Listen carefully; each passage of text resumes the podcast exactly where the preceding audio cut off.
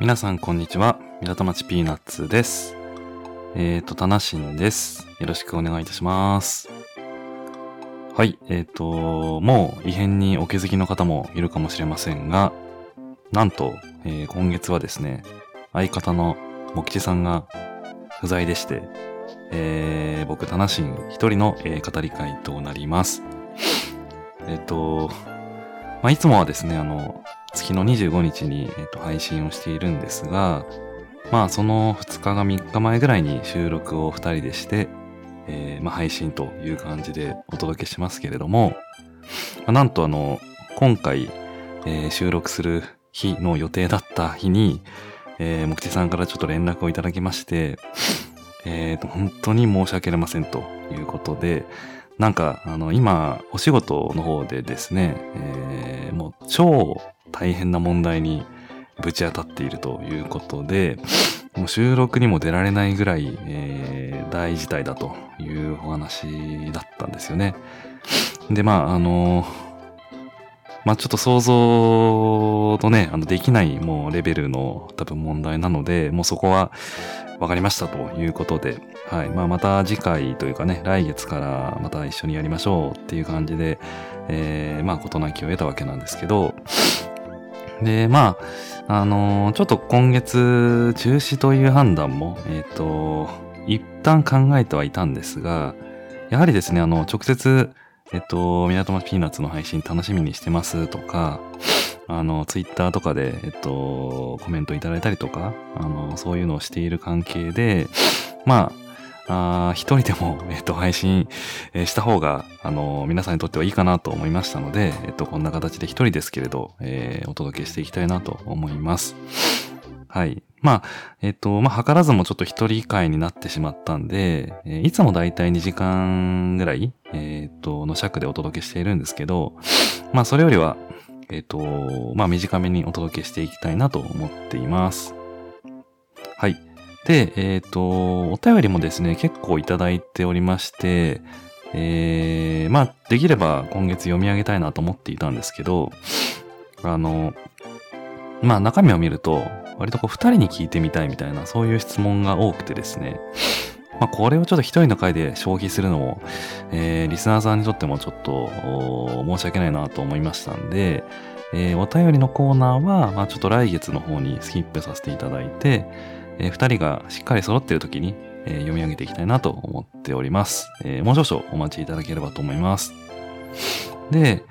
えーっと、今日なん、まあ、今回なんですけど、えっと、何を話そうかなと思っていたんですが、まあ、港町ピーナッツにおける、まあ、1ヶ月間の間におけるトピックみたいな話と、あとは、えー僕、タナシンがですね、最近ハマっていることについての、えっと、お話と、えーあとはですね、うんと、勝手にポッドキャストアワードに関しては、えーまあ一人ですが、やろうかなと思ってます。はい。で、最後に、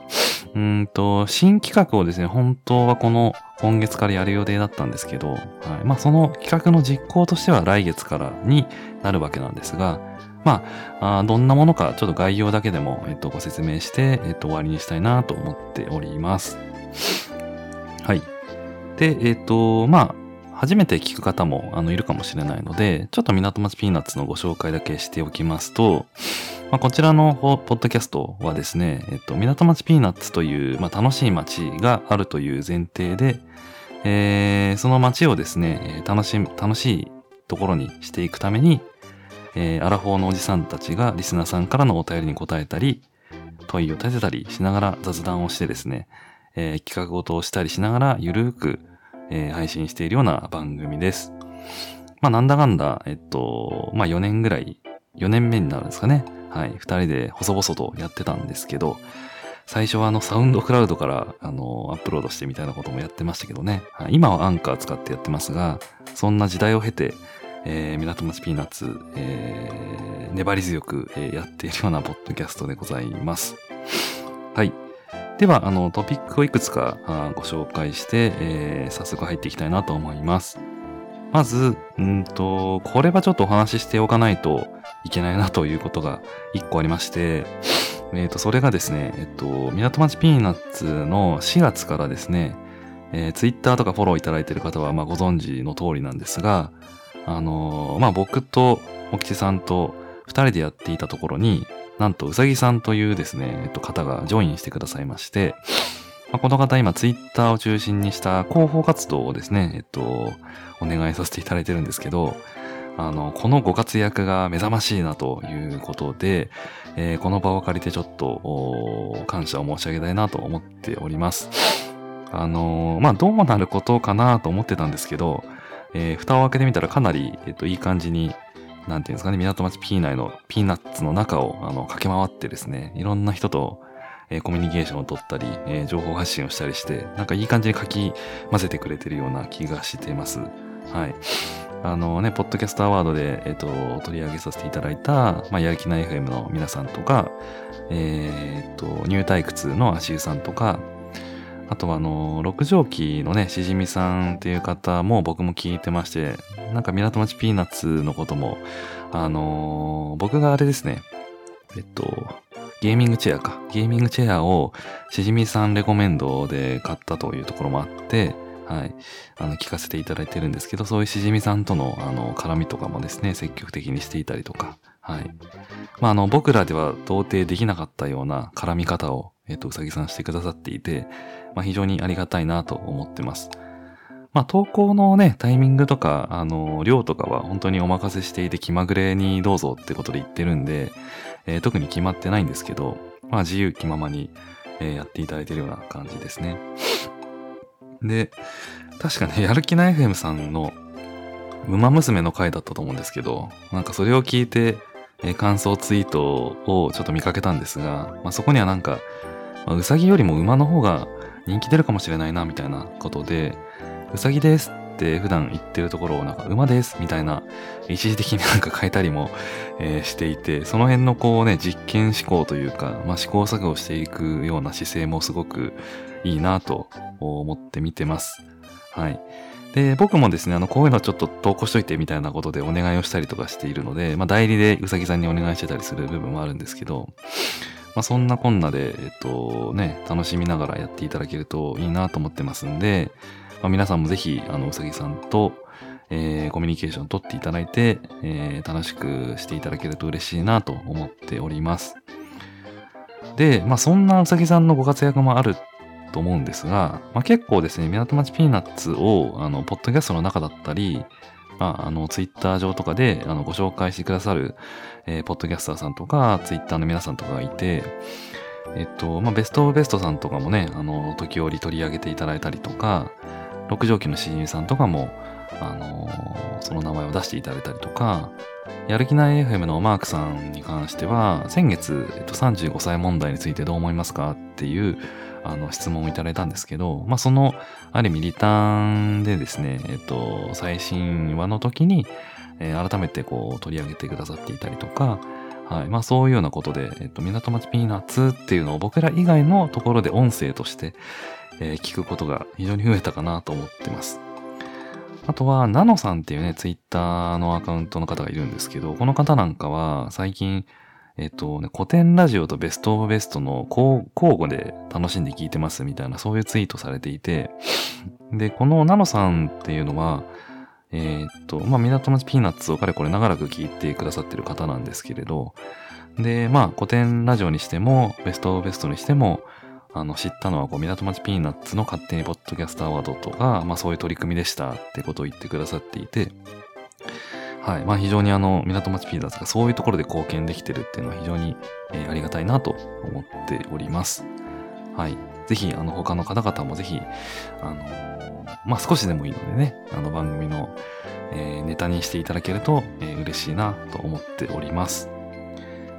はい。で、あとはですね、あの、今まで、港町ピーナッツを聞いてくださってる方々を何と呼ぶかっていう議論は、あの、してこなかったんですけど、まあ4年目にもなりましたからね。えっと、で、聞いてくださってるか、まあ、方も増えてきてますんで、なんかこう呼び名をあのつけてもいいのかなって話をちょっともきちさんとしてたんですよね、この前。で、えっ、と、まあ、有名なところで言うとね、ポッドキャストのユトタワーさんなんかで言うと、まあ、ソーサーというふうにリスナーのことを呼んだりとか、えっ、と、ウエストランドがやってるブチラジっていうね、ラジオ番組で言うと、リスナーの方をあのソルジャーっていうふうにね、呼んでるみたいですね、これは。なんか、ソルジャーってすげえ言われて嬉しいリスナー名だなってちょっと僕は思ったんですけど、えっ、と、なんかね、傍若無人な振る舞いを、あ振る舞いに対して、えー、別に屈することなくついてきてくれるからみたいな、そういう意味合いでつけたのがソルジャーらしいですね。はい。で、えー、っと、そういうなんかファンとか、あのー、ね、そういうのを特別に呼ぶところっていうのはアイドルの世界とかでもやっぱりあると思うんですけど、もう今から何年ぐらいですかね、僕5、6年前とかに一時期的にアイドルにめちゃくちゃ、あの、ハマってた時があって、えー、その時のですね、今、 BiSH っていうね、アイドルが結構人気になってると思うんですけど、まあその前身となる、えっ、と、 BiS っていうアイドルとか、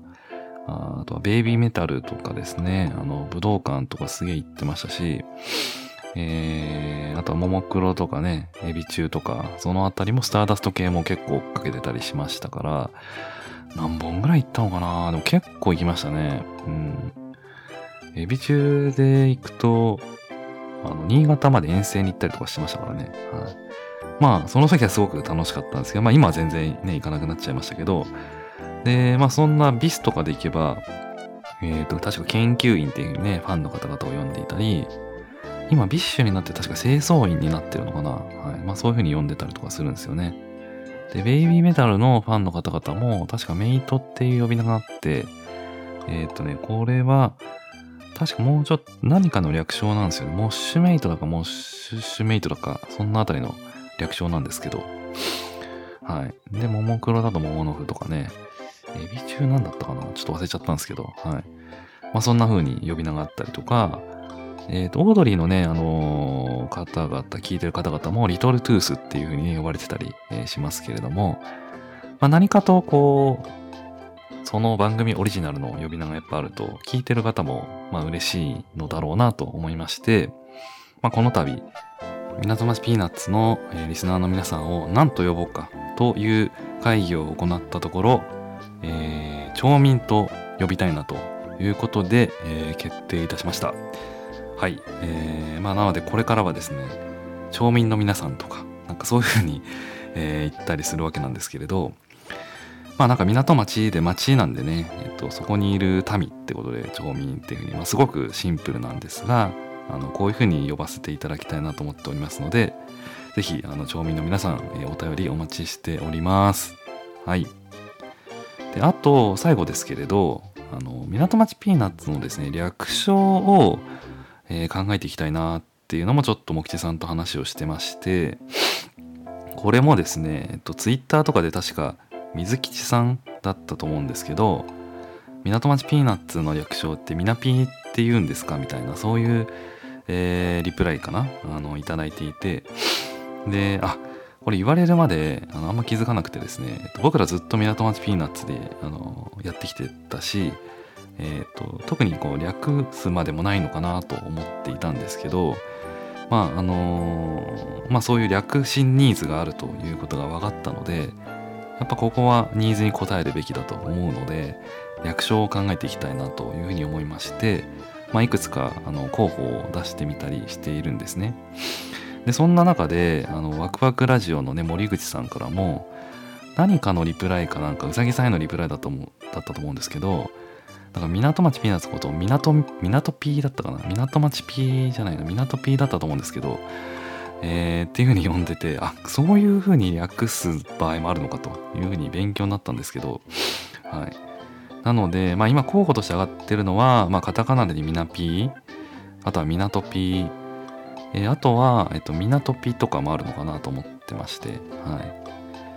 い。でいくつかちょっとこう候補を挙げた中であのねツイッターのアンケートなのか Google フォームとかなのかわかんないですけどまあ、以前もちょっとやらせていただいたあのリスナーズチョイスという企画がありまして、えー、リスナーの皆さん、まあ、町民だな町民チョイスになるんだな今回からはな、はい、町民チョイスってことで、えー、とちょっと企画をやらせていただいてもう皆さんで選んでいただいて、まあ、それをこれから使っていきますという企画ですね。あの本当に集まった票に応じて、えー、僕らは動いていくというような企画になってますんで、まあ、それはちょっと今回第2回目になりますけれども、えっと、やりたいなと思ってます。なので、ちょっと番組を聞いていただいた後に、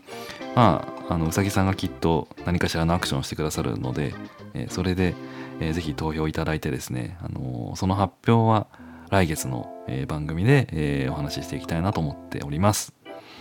はい、えー、そんなところで、えー、今月の港町ピーナッツ始めていきたいと思っております。はい、えー、今回はですね、結構スポーツネタが多めかもしれません。はい、ちょっとターゲット絞られてくるかもしれないんですが、えー、お楽しみいただければと思います。よろしくお願いいたします。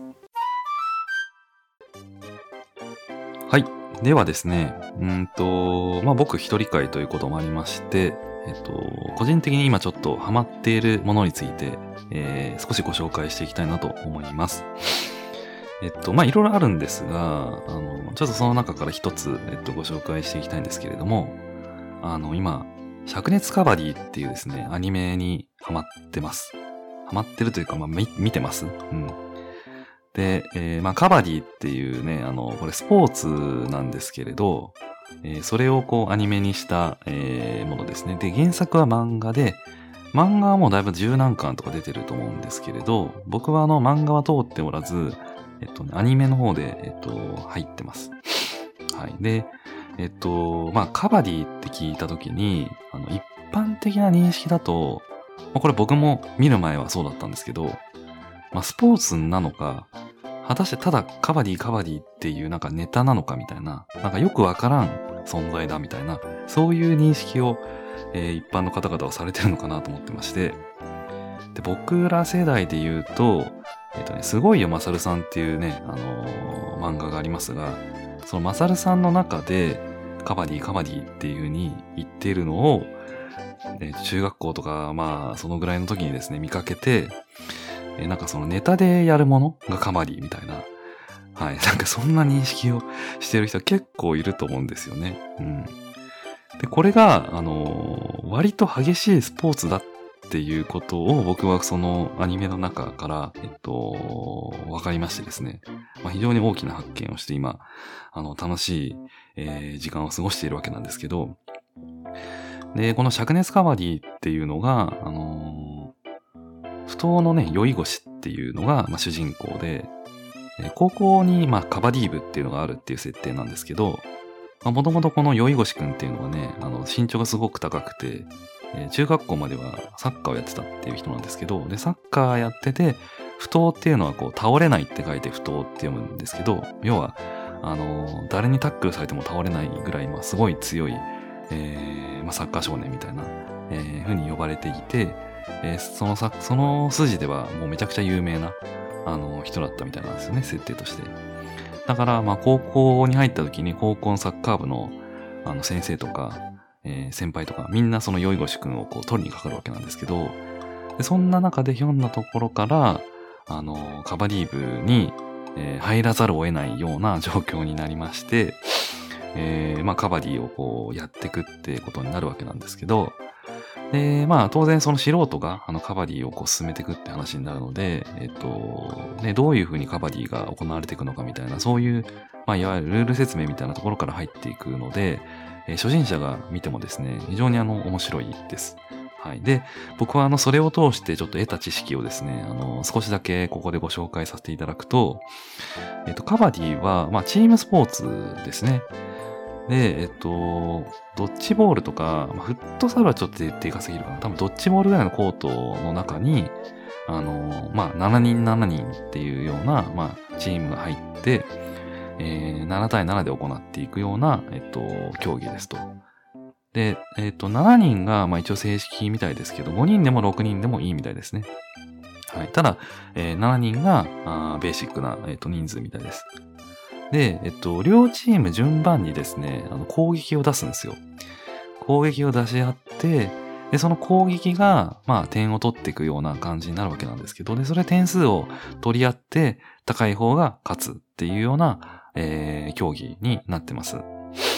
で、えっと、攻撃するときに、一番そのカバディというこのスポーツの特徴が出るわけなんですけど、あの、自陣から敵陣に、えーまあ進んで入っていった時から、ずっとですね、カバディ、カバディ、カバディ、カバディって言わなきゃいけないっていうのがこの特徴なんですよね。はい。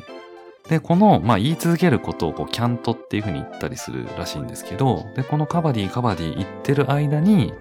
えっと、その敵陣の7人なのか5人なのか6人に、まあ、タッチをするわけですよね。で、タッチをして、自陣まで逃げてこれたら1点になるわけです。1人タッチしたら1点、2人タッチしたら2点、3人タッチしたら3点というようなことですね。で、このタッチの仕方は別に手でも足でも何でもよくてですね、はい。えー、まあ、アクロバティックに足でタッチするみたいなこともあるみたいだし、えーとにかく触れればいいので、えっと、タッチした状態で掴まれても、そのまま、えーパワーで、えっと、敵、味方の、えー自陣まで戻ってこれれば、それで1点とか2点入るんですよね。まあ、そういうような、えっと、点の取り方になってます。で、この攻撃をする人に、えっと、レイドっていうね、名前がついていて、えーレイダーっていうふうに呼ばれてるわけなんですけどね。はい。で、えっと、カバディっていうのは、この、じゃ攻撃だけでしか点が取ら、あの、入らないかっていうと、そうではなくて、えっと、守りの方でも点が入るようなスポーツになってます。はい。要は、あの、カバディ、カバディって言ってるやつをですね、あの、返さなきゃいいんですよね。自陣まで返さなければ、えっと、守りの方に1点が入るっていう。はい。なんで、守りゃいいんですよ、とにかく。えー足とか掴んだり、体とか掴んだり、ぶっ倒せば、それであの、戻さなければ1点になるっていう、まあ、そういうかなり肉弾戦みたいなね、感じになるわけなんですけど、まあ、そういったものをこう繰り返してやっていくというような内容です。で、これ初めて知ったんですけど、あの、なんでカバディというのかっていうことですね。これ誰もが思う疑問なんじゃないかなと思うんですけど、えっと、これあの、特にですね、意味がないらしいんですよ、カバディっていう意味が。で、あのーあ、これ、なるほどなって思ったのは、意味がある言葉をあの唱えてしまうと、考えてしまうので、カバディっていう言葉には意味がないんですっていうふうに言ってる、あの、カバディ協会の人かな？がいまして、はい。あ、これなるほどなって思ったわけですよね。特に意味がなくて、無心になれるからカバディって言ってると。だから例えばパンツパンツとかですね、ステーキステーキとかダメなん、まあダメなんですよ。だってこれ無心になれないですからね。なんか意味があるからやっぱ考えちゃうじゃないですか。はい。とにかくそのキャンとしてるカバディカバディ言ってる時はもう無心の状態で、とにかくタッチをすることだけに集中するっていうので、えー言うというルールがあるみたいです。で、攻撃時間はもう3、確か30秒だったと思うんですけど、30秒で、その間にタッチができなければ、あのー点も入らないですし、そのレイドの人はコートから出なきゃいけないんですよね。ドッジボールって当たったら外に出るっていう風に決まりがあると思うんですけど、ああいうのと同じで、えっ、と、レイドで攻めたんだけれども、その時間内に1点も取れなければ、あのコート出なきゃいけないというような、えっ、と、ルールになってます。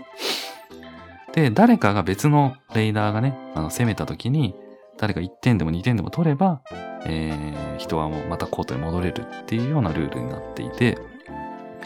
で、面白いのが、その、めちゃめちゃ強かった場合ですよ、相手のそのレイダーがね、レイダーが超強かった場合、まあ、ボコボコにされる可能性はやっぱりあって、全員こうタッチされちゃえば、全員コートの外に出るっていうケースも当然あるわけですよ。で、それを、まあ、状態的にローナっていうように言うらしいんですけど、ただローナになると、えっ、と、全員戻ってこれるんだけど、えっ、と、2点相手に入っちゃうっていう、そういうような加算のされ方がされていて、なので、人数はやっぱり5人とか6人よりも、やっぱ7人しっかりいた方が、そのローナになりにくいというところですよね。ローナになる回数が減るっていうことで、えー、はい。なんか7人が推奨されているというような話らしいです。はい。で、こんなルールで、まあ、わかりますかね？えっと、もし補足とか必要だったら、ちょっと YouTube とかでぜひ検索していただきたいですし、まあ、良ければ、あの、灼熱カバディ見ていただければと思うんですけれど、で、あの、僕はあの、Hulu で、えー灼熱カバディをですね、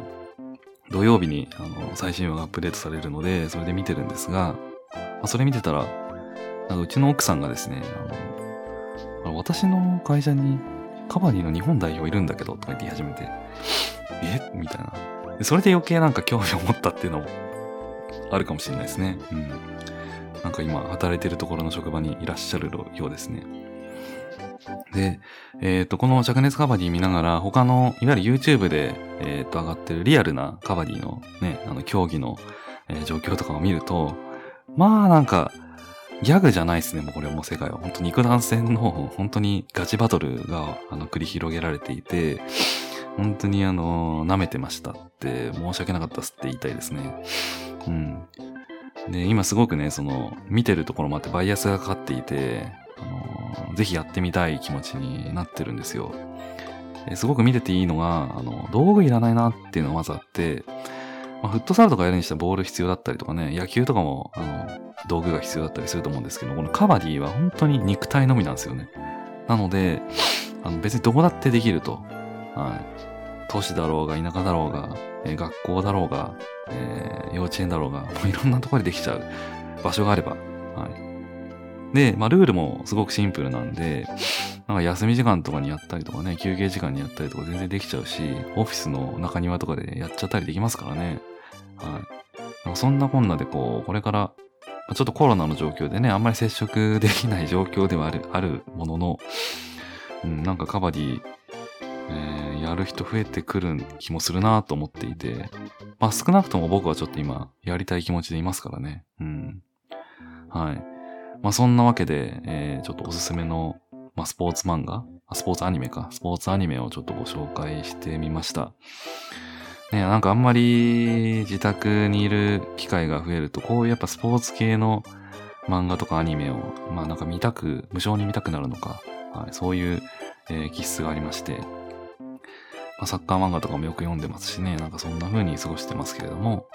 えー、まあちょっとご紹介したいなと思っていましたので、灼熱カバディとあとカバディというスポーツについて、えー、お話しさせていただきました。もしなんかリスナーの、えー、皆さんが、まあリスナーじゃないな、ごめんなさい、町民の皆さん、町民の皆さんが、えー、ね、カバディちょっと興味あるよってことであれば、ぜひ、えー、見ていただければと思いますし、なんか、機会があればね、一緒にカバディやりませんかということで、えー、港町ピーナッツでやっていきたいなと思いますんで、ぜひ、えー、ご検討いただければと思います。はい。じゃあお次は、あ大好評というか恒例の勝手にポッドキャストアワードの方に行きたいと思います。よろしくお願いいたします。はい。それでは、名物コーナー、勝手にポッドキャストアワード。はい。えー、こちらの企画はですね、えー、港町ピーナッツの中で去年の9月ぐらいだったと思うんですが、まあ、突如始まったえー、僕らが聞いているポッドキャストの中から勝手にアワードを差し上げるという企画でございまして、えー、毎回毎回、えー、タナシンとモキテさんの方から、まあ、一人一つずつ、えー、アワードにして、えー、お届けしているような、えー、番組企画でございます。はい。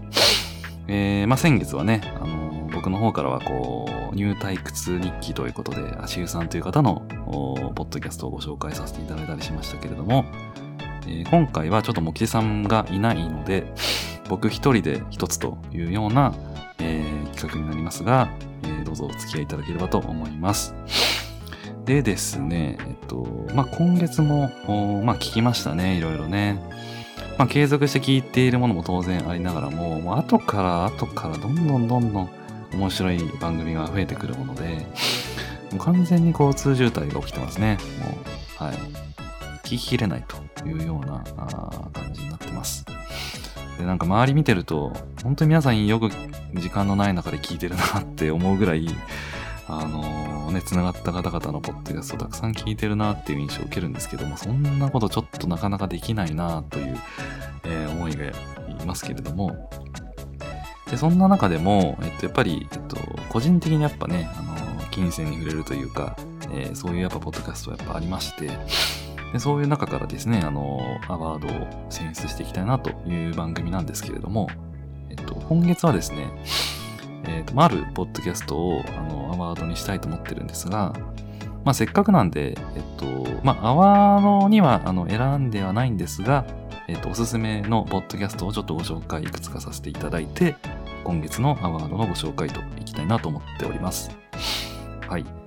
えっと、今ですね、僕がすごく好きなえっと、番組が一つありまして、あ、二つか、二つありまして、えー、っとね、超相対性理論っていう哲学分野のポッドキャストなんですけど、これがあ非常に面白いです。はい。で、これ何かと言いますと、まあ、キングオブポッドキャストのコテンラジオの、えー、深井龍之介さんと、えっ、ー、と、 Voicy でブックカフェっていうのをやっている荒木博行さんという方と、あとはタクラム、タクラムっていうね、あの、デザインエンジニアリングの、えっと、会社の渡邉康太郎さんの3人が、まあ、最近始められた新しいポッドキャストですね。で、新しいのに、もう早速哲学、哲学分野で1位になったりとかするんで、まあ、やっぱこう、キングオブポッドキャストがね、関わると、全然違えなって思っているんですけど、で、まあ、その順位の、順位の話はさておき、まあ、内容がとりあえず面白いですね。あの、めちゃくちゃ勉強になります。まあ、哲学っていう話なんで、えっと、まあ、そのポッドキャストの名前にある通り、なんかこう、抽象とか具体の行き来を、こう、皆さんするのが好きで、その自分が思った問いの中から、それをじゃあ抽象化していったり、またさらに具体に戻していったりしながら、結局この世の中ってやっぱ相対性の中でできているものなので、えー、まあ今の、えー、その超超超相対性っていうふうにこれは渡辺幸太郎さんが名付けたらしいんですが、はい。まあ、そういう理論を明らかにしていくみたいなそういうね、えー、番組になってまして。聞いててですねめちゃめちゃあの思考のレベルが上がりますこれは、はい。えー、なんか考えてる世界がちょっとやっぱ違うというかですね、うん、の荒木宏之さんなんかもう本めちゃくちゃ読んでますからねあの人はねあの引用のね、えっと、レベルが半端ないです。えー、これは渡辺幸太郎さんも同じなんですけど、うん、僕あの、タクラムのやってるポッドキャストってすごく前から聞いてて、最近ちょっとあんま聞かなくなっちゃったんですけど、でこの超相対性理論はめちゃくちゃ面白いですね、だから。で、渡邉康太郎さんね、なんか昔ノートの方に、っとね、意味のイノベーションっていうものの確かノート記事を書いていて、これはあのロベルト・ベルガンティ教授っていう、まあ、意味のイノベーションを、えー、提唱している方の和訳ですね。和訳をその渡辺幸太郎さんがしてくださった、えー、ノートなんですけど、まあ、それはすごく貴重なものだなと思って読ませていただいたんですが、はい。まあ、あの機能とかにね目新しさがなくても意味でイノベーションは起こせるみたいなそういうような、えー、ものなんですが、まあ、そことかすごく共感しましたしねでそういうので、まあ、だいぶ前から、あの、好きな、あの、一人なんですけれど、その3人がやってる番組で、まあ、こういうなんか思考とか哲学とか、なんかそういうことが好きな人は、めちゃめちゃおすすめの番組ですね。まあ、古典ラジオともまた少し、えー、テイストの違う、えー、哲学系のポッドキャストだと思いますので、はい、ぜひ、えー、興味のある方は聞いていただきたいなと思います。あともう一つは、え、ー、と、僕はあの MCU がね、あの好きなんですけど、え、ー、と、アイアンマンとか、えー、キャプテンアメリカとか、えー、マイティー・ソーとかね、あの辺のアベンジャーズとか、あの辺りですけれど、その MCU ラジオっていうのをやってている、えっと、ゆうすけさんという方とか、大場さんという方、お二人がやってるラジオ、まあ、ポッドキャストがあるんですけど、それも、まあ、正直言いまして、あの、今回のアワードにね、一回考えたところはあったんですが、はいまあ、それぐらい面白いです。はい。で、えっと、最近あの、ディズニープラスでですね、えっと、ファルコンウィンターソルジャーっていう、えっと、MCU ドラマが、えー、ちょうど6話終わったばかりですけれども、僕も漏れなくそれを見てまして、えー、あの MCU の中でも特に僕やっぱりキャプテンアメリカのシリーズがすごく好きで、で、ウィンターソルジャー編、ウィンターソルジャー、キャプテンアメリカウィンターソルジャーっていうタイトルのやつがあるんですけど、あれ多分4、5回見てますからね、あの一番好きな、あのタイトルかなと思います。うん、で、まあ、今回のその、パルコンウィンターソルジャーっていうのは、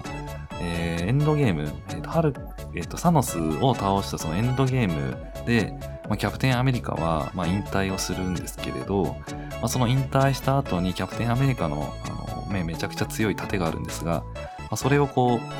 えー、サムにね、ファルコンにあの受け継ぐわけです。受け継いでほしいってことでお渡しするわけなんですけど、でその盾をめぐって、えー、新たなキャプテンアメリカが生まれるっていうようなあの番組なってるんですが、これまあ見てる時にめちゃめちゃ面白いなって思いながら見てたんですけど、まあ、それを見終わった後に、この MCU ラジオの、えっ、と、ファルコンウィンターソルジャー会を聞きましたら、なんか僕がこう見てた視点とは全然違うところに気づいていたりとか、あの、あの、あそこの意味ってこういうことなんじゃないかみたいなそういう解釈とかね、なんかそういう、なんかいろいろこう僕が気づかなかったところにたくさん気づかれていて、えー、要は視点をいろんなところから回収できるというような番組ですね。なので、めちゃめちゃその見た後に聞くと超解像度が上がって、もう一回、あの、ワルコウィンターソルジャーを見たくなるっていう、はい、なんかそんな番組になってますね。で、えっと、ちょうどワンダービジョンもですね、最近僕見終わったので、えー、今はワンダービジョンのポッドキャストの方ですね、少し聞き始めているようなところなんですけれど、はい、これ MCU 好きは絶対聞いた方がいい、え、番組だと思いますね。うん、これからまた、ね、ロキとか、えー、ブラック移動とか映画でやったりしますから、絶対これ面白くなってくるんで、まあ、そこの解像度を深めるとか、よりその補足していくみたいな意味での MCU ラジオ、めちゃめちゃおすすめなので、ぜひ、えー、聞いてみていただければと思います。はい。で、えっと、そんな、まあ、あの、いろんなね、おすすめがある中で、えー、今月、じゃあ何をアワードにしたのかというお話なんですけれど、えー、っとね、最初に申し上げた通り、ちょっとスポーツネタであります。はい。何かというと、えっとね、サッカーを聞こう、フットオンエアーっていう、えー、ポッドキャストがあるんです。はい。こちらの方に、えー、アワードを差し上げたいなと思っております。はい。おめでとうございます。で、えっと、まあ、番組の紹介と、まあ、好きなエピソードを一つ、え、ちょっとご紹介していきたいなと思うんで思うんですが、えっとね、こちらのサッカーポッドキャストは、えっとね、コウタさんとたくみさんと京平さんっていう、まあ、3人で、男性3人でやってる、えっと、ポッドキャスト番組で、サッカー系ポッドキャストで1番目指しますって言ってますからね。非常に楽しみな番組なんですけど、えー、大体多分27歳とか28歳ぐらいの年齢だと思います。で、あの、僕、実はですね、あの、あんまり、えっとね、言ってないんですけど、えっと、サッカーすごく好きで、えー、小学校から高校までやってましたし、今も見るのもすごい好きで、えっ、ー、と、欧州の方はあんまり見ないんですが、えー、J リーグは非常にウォッチしてますね。うん。で、好きな選手は、現役の選手はね、あの柿谷陽一郎っていう選手がいて、元セレッソの8番で、あのー、まあ、天才ジーニアスって呼ばれてる、えー、人材なんですけど、まあ、その柿谷くんが今年、名古屋グランパスになんと衝撃的な移籍をしまして、今名古屋グランパスの8番で、えー、センターフォワードを務めてたりします。はい。で、まあ、ジーニアスって言われるゆえんはもう、えー、言うまでもないですけれども、まあ、とにかく見てくれる、まあ、なんだ、えっとね、えー、見てる人を楽しませてくれるプレーが、え、やっぱり僕が好きで、はい、あのー、いつだったかな？セレッソの時に J2 で降格、J2 に降格した時があったんですけど、その時に、確かザスパ草津との戦いだったんですけど、ダブルタッチでヒールキックで決めるっていう、もう、ほんと変態みたいなシュートでゴールした時があったんですけど、あれが一番今んとこ好きですかね。うん。半端ないですね、あれはね。まあ、そんなこんなで結構そのサッカー好きでよくあの見てますし、サッカー系の記事もよく読んでるし、あの、友人にも、あの、サッカー好きなやつがいて、まあ、J リーグとかのネタを毎週、やり取りしてたりしますから、まあ、それぐらいサッカーにはこう関心があるわけなんですけど、で、なんかサッカー系の番組ないかなと思って、まあ、探していたのが、まあ、出会いのきっかけですかね。うん。で、まあ、フットオンエアの、あの内容に関しては、J リーグは特に取り扱いはなく、えっと、欧州系ですね、主に。えー、プレミア、スペイン、えイタリア、ドイツ、フランスみたいな、あの辺りのリーグをあの主に、えっと、捉えているような、えー、ポッドキャストになってます。はい、で、えっと、コウタさんがですね、えっと、大体いつも出だしをしてくれていて、えー、すごく元気な出だしをしているんですけど、これがもう、すっかり好きですね。うん。パリ・サンジェルマンが好きみたいですね、コウタさんは。で、匠さんは、えっとね、マンユがファン、マンユのファンで、で、マンユファンになったのは、あのポール・ポグバっていう選手が、フランス代表の選手がいるんですけど、まあ、その選手がマンユに今いるんですが、まあ、その選手のおかげで、えー、マンチェスター・ユナイテッドが大好きになったっていうふうに、えー、番組の中で言ってました。このポグバっていう選手は本当にすごい選手で、えー、知ってる方は知って,、ま、知ってると思うんですけれど、まあ、今はマンユなんですが、もともとユベントスにいた時もあって、ユベントスにいた時からめちゃくちゃスーパーゴール決めるんですよね、この人。で、背も高いんですが、それでいて、ボールタッチ、足元がめちゃくちゃ繊細だし、軽やかで超うまいです。はい、多分ファンはすごく多いんじゃないかなと思いますね。まあ、そんなポグバが好きな匠さん。で、もう一人、京平さんは、えっ、と、うまいやつからボールを取るのが好きってことで、現役でちょっとフットサルとかやってるっぽいですね。でそんな京平さんもね、あの、すごく共感する選手が好きだと言ってたんですけど、えー、と今ね、リバプールにいるチアゴ・アルカンターラっていう選手がいるんですけど、これ言っても分かる人と分かんない人いるから、えー、分かる人だけに伝わればいいと思うんですけど、はい、チアゴ・アルカンターラっていう人がいて、えー、彼は今スペイン代表なのかな？スペイン代表なんですけど、えー、中盤の選手で、まあ、このね、チアゴまたうまいんですよね。うん。とてもサッカー IQ が高くて、ボールコントロールももちろん上手だし、あの、マークを剥がすのがすごく、人をなんかこう、ボール持ちながらマークを剥がすのがすごい上手だったりして、で、まあ中盤からあの前線にいろんなこうパスを供給するわけなんですけど、そのパスがまたおしゃれだったりね、えー、正確だったりするんで、えー、前線の選手からしたら非常にありがたいみたいな、多分そういう存在だと思うんですけど、こういうね、おしゃれな選手っていうのは本当に僕好きですね。はい、昔で言うとね、ポルトガル代表のあの AC ミランにいたマニュエル・ルイ・コスタっていう選手がいたんですけど、まあ、その選手は超好きだったんですよ。ルイス・フィーゴトとかと一緒にね、あの黄金期を迎えた、えー、テクニシャンですけれども、まあそういうちょっとね、ルイ・コスタっぽい、えー、雰囲気も少し、えー、チアバール・カンターラの中にはありながら、はい。まあそんな選手が好きな京平さんということで、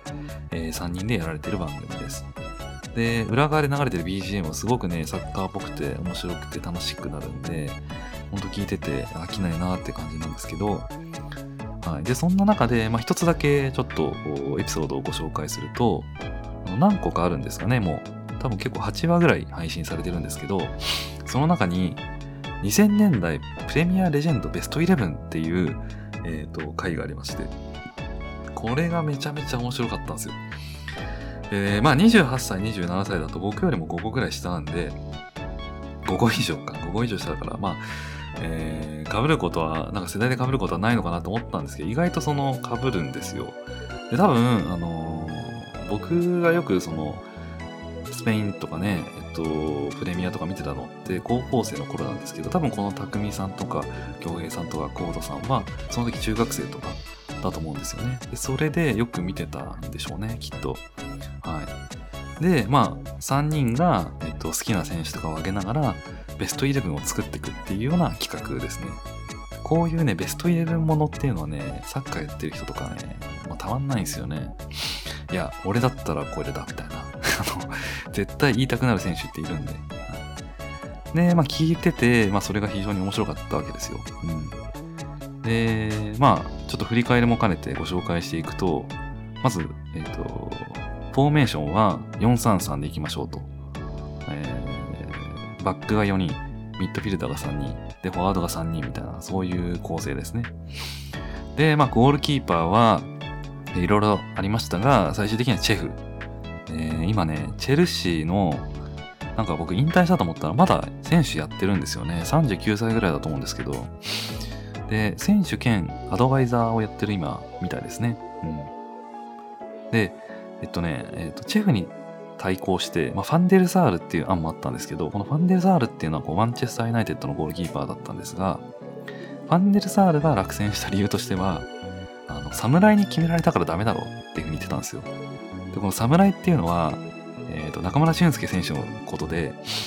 中村俊輔があのセルティックにいた時に、チャンピオンズリーグでマンチェスターユナイテッドとやって、えー、凄まじい左足のフリーキックをこのファンデルサールから取ったんですよね。はい。ものすごいもう大絶賛でしたけど、あれは。世界的にね。で、えっと、まあ、なので、侍に決められるぐらいは、だからもうダメだろうっていう話をしてて、逆にこれなんかすごく中村俊輔選手をちょっとディスってないかみたいなことをちょっと思ったんですけど、うん。てなわけで、まあ、ゴールキーパーはペトルチェフに、なってましたね。で、えーバック、うん4バックですけど、えっ、と、イングランドのジョン・テリー、えあとはソイ・キャンベル、まあ、鉄人っていうか超強いですよね、この二人ね、もう揃ったら。で、左サイドバックは、えっ、とね、アシュリー・コール、はい、アーセナル、チェルシーっていうキャリアですけれど、もうこの方はもう世界最高のサイドバックって呼ばれてる人ですからね。まあ、そんなアシュリー・コールが左サイドバック。で、右はギャリー・ネビルじゃないかというような話をされてました。はい。で、えっ、と、3枚の中盤ですが、これがね、すんげえ強えなと思ったんですよね。えっ、とね、パトリック・ビエラ、えークロード・マケレレ、トップ下に JJ オコチャっていうこのトレイアングル。はい、これは破壊力あるなっていうか、マジ強えなってちょっと個人的に思っちゃったんですけど、はい、で、パトリック・ビエラっていうのはこれフランス代表の元ね、えー選手で、えっ、と、まあ、覚えてる方で言うと、アーセナルにいた時に、えーベルカンプとかね、ピレスとかアンリとか、えーリュングベイとか、まあ、そのあたりとですね、最強のーアーセナル時代を作った選手の一人ですけれども、まあ、そのビエラと、あとクロード・マクエレレっていうのがまたこのすごいボランチで、えー銀河系ですね、あの、ジダンとか、ラウルとかロナウドとかルイス・ビーゴとか、えーあのあたりがいた時の銀河系のレアル・マドリードを支えた史上最強のボランチというふうに言われている選手です。はい、で、えーマケレレはですね、あの、マケレレロールっていうね、ポジションに自分の名前がついちゃうっていうぐらい、すごいこ、う職人というか最強で、この、なんだろう、ポジションとか技とかに自分の名前がつくってすごいことだと思うんですよね。えー有名なところで言うとクライフターンとかね、ヨハン・クライフがするターンのことをクライフターンっていう風に言ったりしますけれども、ああいうのはすごく有名だったりしますが、あのジダンがやる必殺技でマルセイルーレットっていうのがありますけど、あれ別にジダンルーレットって言わないですからね。うん。で、あとは名前がついてるのでついてるので言う、と、昔あの、マンチェスター・ユナイテッドにディミタール・ベルバトフっていうのがいたんですけど、フォワードでね。そのベルバトフターンっていうのもあったりしましたが、まあ、そういうのと同じぐらい、まあ、このマケレロールっていうね、ポジションに名前がついちゃうっていうすごい人なんですよ。うん、マケレレの役割って直訳するとそういうことですからね。いやー、すごい。あのーミッドフィードの中盤で、あのーディフェンダーの1枚こう前にね、つく、えーそういうポジションをマケレレロールっていう風に呼ばれてるわけですね。いや、このマケレレはすごい。はい。で、えっと、その前に、まあ、そのトップした JJ オコチャっていうんで、ボルトン・ワンダラーズにあの行った時の話だと思うんですけど、まあ、ナイジェリア代表ですね。ナイジェリア代表の10番。まあ、このオコチャもなかなかいいチョイスだなと思ってですね、まこの人もすごくテクニシャンで、ドリブルとか超うまいし、はい。で、この人が繰り出す技名に、まあ、名前がついてて、オコチャダンスっていうね、えー名前がついてますね。あの、またいだり、転がしたり、なんかそういうのしながら、こう、人を嘲笑うかのように抜いていくわけなんですけど、はいまあ、そういうおこちゃダンスを得意技としている JJ おこちゃがトップしたということで、その3枚が中盤になってます。はい。で、えーあとですね、あの、3トップは、あの、ドログバがセンターフォワード。ディディエ・ドログバですね。えーこれはもう、文句言わないでしょ、誰も。うん、ドログバしかいないみたいなぐらいの満場一致で決まってましたけれど、えーコートジボワール代表ですね、この人はね。えー懐かしい記憶でいきますと、あの、ブラジルワールドカップの時に、コートジボワールって日本と同じ組で、で、初戦だったんですよね、グループリーグの。で、えっとね、日本代表が1点取って先制してたんだけど、途中からドログバがベンチから出てきちゃったんですよね。でもそれ見た時にもう終わったっていう、多分誰もがそういう感情だったと思うんですけど、で見事に2点取られて逆転して負けたみたいな、誰かそんな感じじゃなかったかな。1-1だったかなちょっと忘れちゃったんですけど、まあ、とにかくドログバが途中から出てきて、う本当にあれは怖かったですね。うんそれぐらい威圧感のある、黒人プレイヤーです。はい。で実際この人はあの辞めてから紛争とか止めてますからね。もう偉大な人ですよ。ものすごい。で、左にティエリ・アンリー。えーもうアンリーはもう最強ですからね。ウィニングイレブンで使うと本当に化け物で、絶対決まるんですもん、アンリー使うと。はい、だから、禁止にしてましたからね、僕なんかウィニングイレオンやるとき。はい、っていうティエリアンリーがいて、で、右サイドはあデビッド・ベッカムかなということで、えー、お話をされてました。えー、ベッカムの、あの右のね、サイドからのすごい正確なクロスを、アンリがダイレクトボレーみたいな、なんかそういうイメージが容易につきますからね。はい、っていうような、えっと、ゴールキーパーからセンターフォワード、まあ、右左の、えっと、ラインナップで、え11人をこう選ばれてたわけなんですけど、まあ、どれもこれもがなんかね、知ってる皆さんで、超共感しまくりで、めちゃめちゃ楽しく聞かせていただいた番、あの回でしたね。はい。で、えっ、ー、とね、史上最強のボランチ、クロード・マケレレに関しては、あのー、なんかこの番組ではこう、レジェンド回みたいなね、回もあるみたいで、一人ずつそのレジェンドを取り上げてですね、レジェンドに対して30分とか40分ひたすら話すみたいな回があって、でその第1回目にこのクロード・マケレレが選ばれていて、別の回で話がされてたりするんですけど、まあ、それもまた、あの、面白いです。はい。聞いてるとなんか、ああ、マケレレやっぱすげえなってなるんですけど、っていうような、あの、ポッドキャストのエピソードですね。僕がこう、すごく響いたのは。うん。で、なんか今までこの港町ピーナッツではこういうスポーツ系のあの番組って、えっと、アワードにしたこともなかったので、あ、これすごくいいタイミングかなと思って、あの、いい内容ですから、もっといろんな人に聞いていただいていいのかなと思ってまして、ぜひあの、サッカー好きの方は、あの、ね、この、フットオンエア聞いていただければいいかなと思いますし、なんかそういう意味で J リーグでのね、あの素人ポッドキャストがないなって思ったりしてるんで、なんか誰かやってくんねえかなとか思ったり、ちょっと今僕もやりたいんだけど、なかなか今、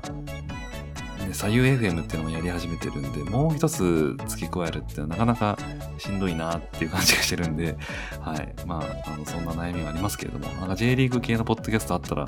すげえ面白いだろうなと思ってて、要は毎週の J リーグが楽しくなるような、はい、そういう情報をお届けするみたいなね、そういう番組ですけれど、そんなのもあったら面白いんじゃないかなと思ったり、えー、してました。はい。という感じで、えー、改めましてですが、えー、今月の、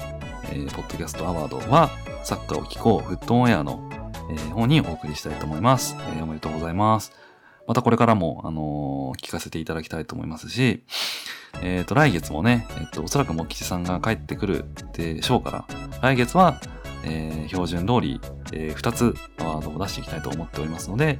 えー、ぜひ皆さん、えー、よろしくお願いいたします。はい。でですね、あの、最後になりますが、えっと、勝手にポッドキャストアワードがですね、あの、結構名物化してきましたので、なんかこういうアワード系の企画は、なんかもう一個ぐらいあってもいいのかなと、ちょっと、おきてさんの方とも話をしていて、で、今、あの、考えてやろうとしているのがですね、えっと、勝手にグッドアクションアワードっていうもの、なんかいいかなとちょっと思ってるんですよ。で、これ何かっていうと、グッドアクションですから、今までポッドキャストアワードっていうのは、まあ、自分たちが良いと思ったポッドキャストをアワードにしてご紹介していくっていう取り組みですが、このグッドアクションアワードについては、えっと、僕らが日々、えっと、いろんな人間関係の中で、えー、にいるわけですけれど、で誰かに何かされた時に、まあ、すげえ感動したとか、めちゃくちゃ嬉しかったとか、なんかそういうような、まあ、あの体験をもう少しこう深掘りしていってですね、なぜ感動したのか、なぜ喜ばしかったのかみたいなところ、まあ、つまりはその相手が取った行動が、えー、それは良かったってことだと思うので、その良かった行動っていうのをもうちょっとこう言語化したりとか解像度を高めていくことで、なんかこう、なんて言うんだろうな、その自分らにとってはこういう行動をすると、あのー、すごくポジティブな気持ちに人はなるんだっていう勉強にもなるでしょうし、まあ、ここであの僕ともきじさんが話していくことで、聞いているリスナーさん、あ町民の皆さんも、あ、そういう行動するといいのかなみたいな、ちょっと参考になったりとか、あの、するかもしれないなと思ったので、で、こういう企画をやってるポッドキャストって多分ないと思うので、はい。まあ、オリジナルっぽくていいかなと思いまして、えー、こんなことをやっていきたいなと思っております。まあ、コードなら何でもいいということで、リアルでもいいし、ネット上でもいいし、例えば、超刺さったツイートがありましてみたいな、そういう話でもいいかなと思ってるんですよね。はい。えー、例えばですね、僕は、あのー、ゴールデンウィークかなの時に、あのー、足湯さんっていうね、タヌキの人から、えー、ポッドキャスト飲み会に誘われたんですよ。で、これが実はすげえ嬉しくて、えー、まあその間ね、あの、足湯さんとは何度かこうやりとりさせていただいてたんですけど、まさか、あの、ポッドキャスト飲み会に誘われるとは思ってなかったので、まあすごくその、なんだろうな、不意打ち感もあって非常に嬉しかったんですけれど、誰かに対して何かをこう誘いしていくっていう行動は、えー、時としてやっぱりこう相手をポジティブな気持ちにさせるっていうことだと、まあこれは思うわけですよね。うん。で、ただ、えー、とにかく誘えばいいかっていうわけではなくて、やっぱりその相手側にも気持ちっていうのもあるし、相手が別に、いや、あの、そんな気持ちはないっていうんであれば、多分そのマッチングがうまくいかないわけですよ。うん、だからすごくその相思相愛の状況というか、まあ、お互いがお互いのことをなんか認め合ってるみたいな、そういう状況の中での、えー、何か一緒にやろうよとか、あこういうのどうですかっていうお誘いっていうのは非常に、あの、嬉しい、えー、ことなのかなと思うわけですよね。うん。で、まあ、心理学の中でこうアクセプタンスだったかなあの、受容性っていうことなんですけれど、そのアクセプアクセプタンスをちゃんとも保つとか維持するとか作るっていうのが非常にコミュニケーションにおける重要な部分だっていうふうに言ったりしてる人がいるんですけど、まあ、そういうことだったりするわけですやっぱりね。とにかく何でもかんでも誘えばいいというわけではなく、日頃のそのコミュニケーションとか関係性とか、まあ、そういうものをこう重視しながら、まあ、やっぱりこう仲間意識みたいなものですかね。重要なのは。を醸成していくことで、えー、何かお願い事をしたり、逆にえー、お願い事をされたり、えー、そういうものがこういいことに向かっていくんじゃないのかなと思っていたりするわけですよ。うん。はい。で、まあこんなね、話をですね、もきちさんとこうちょっとディスカッション形式でやれたら、お互いのこうネタを出し合いながらですね、やれたらあの面白いのかなと思ってまして、まあ何か、あのその中でね、根拠となる心理学の考え方とか、まあ、実験結果、研究結果の考え方とか、まあ、参考になるようなこう本とかですね、なんかそのあたりもセットにしていけると、まあ、余計、えー、その事象というか体験に対しての、まあ、信憑性も出たりすると思うので、まあ、そういうふうに、えー、作り上げていきたいなと思っていたりします。まあ、実際にあの運用は多分来月からになると思うんですけれども、はい、お楽しみにしていただければと思います。はい。えー、以上がですね、えっと、今月お話ししようかなと思っていた内容になりますので、えっと、まあ、今月は、まあ、もきちさんがちょっと不在ということで、えー、僕一人の回になりましたけれども、